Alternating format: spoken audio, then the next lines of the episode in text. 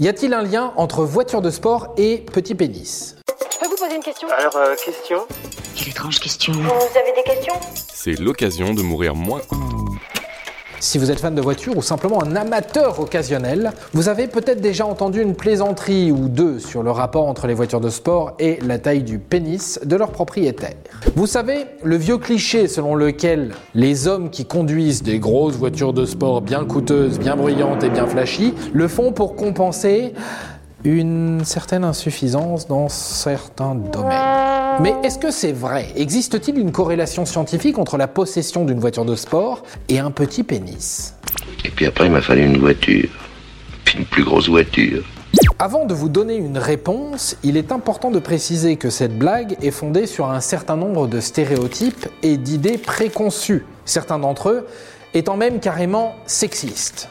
On le rappelle quand même, la taille du pénis n'a rien à voir avec la masculinité, avec la virilité ou la valeur d'un homme.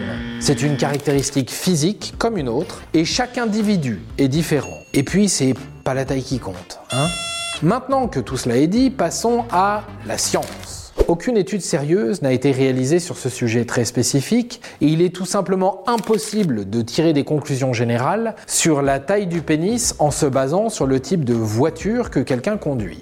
Quoi va te servir ta belle bagnole si tu peux pas y mettre la femme que t'aimes? Cependant, il existe des recherches sur les motivations qui poussent les gens à acheter des voitures de sport. Une étude publiée en 2009 dans The Journal of Consumer Research a révélé que certains hommes peuvent être motivés à acheter des produits de luxe, comme une voiture de sport, pour afficher leur statut social et attirer l'attention, surtout lorsqu'ils se sentent menacés dans leur masculinité. Cela ne signifie pas nécessairement qu'ils compensent une petite taille de pénis, mais cela suggère qu'ils pourraient utiliser des produits de luxe pour afficher leur virilité. Donc, non.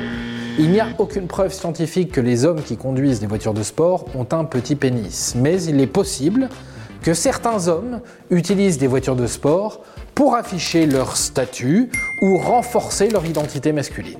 C'est qu'une voiture. C'est qu'une voiture.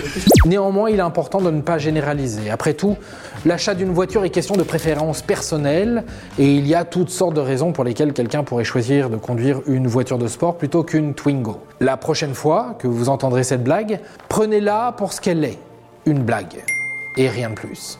Allez, moi je file, j'ai ma Mustang, ma Twingo ou mon bus garé pas loin. Et voilà, maintenant vous savez tout. Au revoir, messieurs, dames. C'est ça la puissance intellectuelle.